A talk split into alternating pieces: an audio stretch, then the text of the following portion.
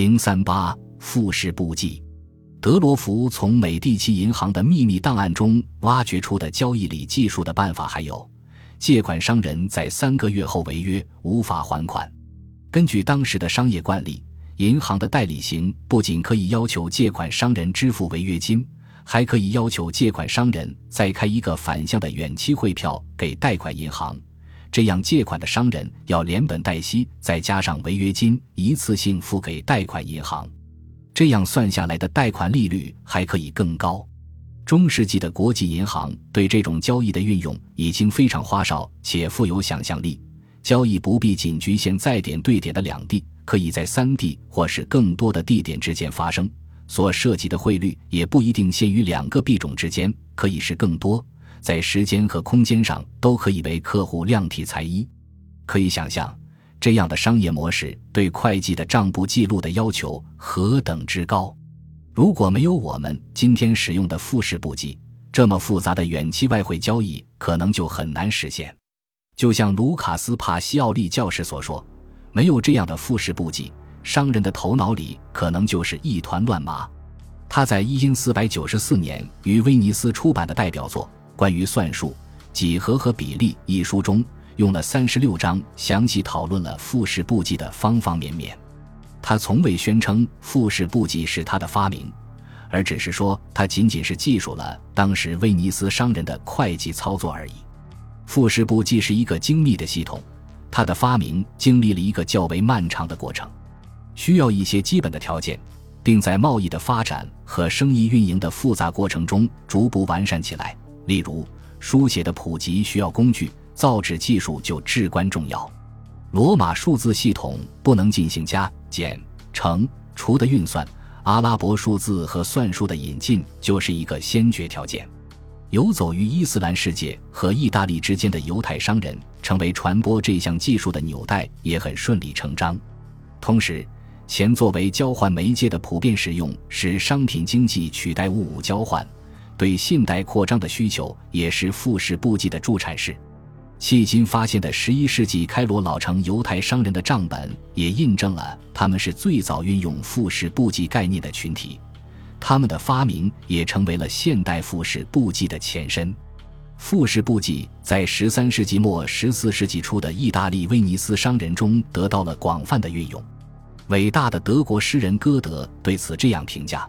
商人们可以从复式簿记中得到什么样的好处？它属于人类的头脑所能创造的最精密的那些发明。其实，十三世纪的大多数时候，贵族、地主和商人对所有的收入、支出、札差都还使用单式簿记，只能记个流水账。复式簿记的基础是基于资产等于负债加股东权益这样一个会计等式。要想等式两边相等。任何资产方的变化，都必定同时引起负债或股东权益的变化。借贷记账法是复式记账法中的一个重要方法。每笔交易都需要在相互关联的两个或两个以上的账目上进行登记。相比之下，单是簿记的流水账只能反映交易的一半，因此不能看到一个完整的交易过程。复式簿记无疑重塑了人们对商业交易的看法。改变了人们对交易的解读，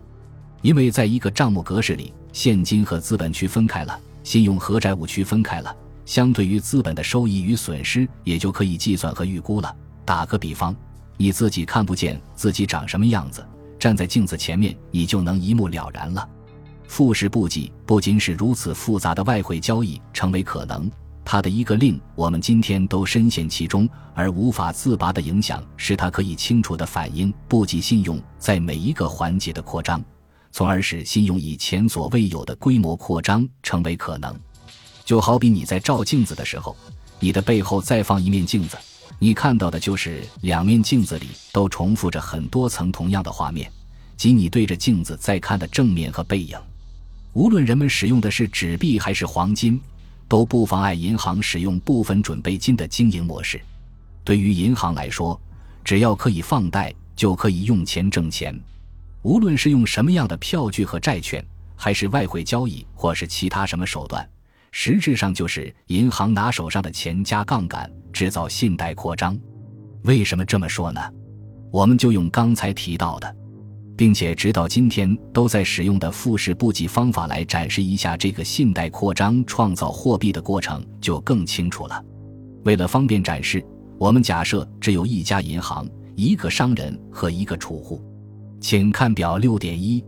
假如作为储户的你在银行存入了一零零零威尼斯达克特的活期存款，银行资产负债表的左侧资产方增加了一零零零达克特。银行给储户开一个存款票据作为证明，相应的在右侧负债方记上一零零零达克特的负债，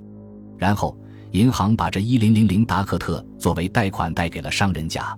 在银行的资产负债表的左侧资产方就要记上两笔账，首先要从银行的资产里减去这购买了商人甲开具的外汇汇票一零零零达克特，其次贷款是银行的资产。所以要在资产方加上这一零零零达克特，这样地和地项互相抵消。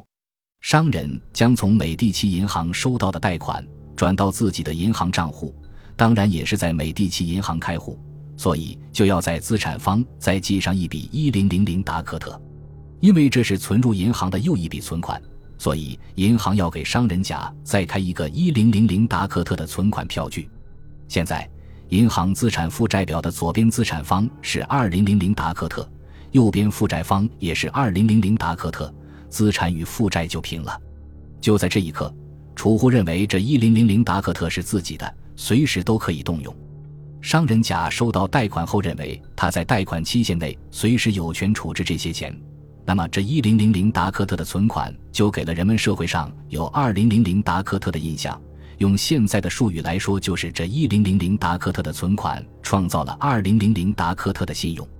而从表六点一的步骤开始，又可以不断重复步骤，如此往复，继续放大杠杆倍数。如果没有存款准备金的限制，也就是将银行存款按一个百分比提取存放到央行，以备银行发生挤兑危机时，央行有资源加以援助，那么这个杠杆倍数理论上可以是无限的。按照今天的部分准备金制度，假设央行要求存款准备金率为百分之十，杠杆的倍数就被限制在了十倍。我们还是按表六点一的假设来列出一个准备金率为百分之十的银行的资产状况。从表六点二的步骤开始，每次减去百分之十，不断重复步骤，期间都是按百分之十准备金率提取准备金。最终，我们得到的资产和负债总计就都是十零零零。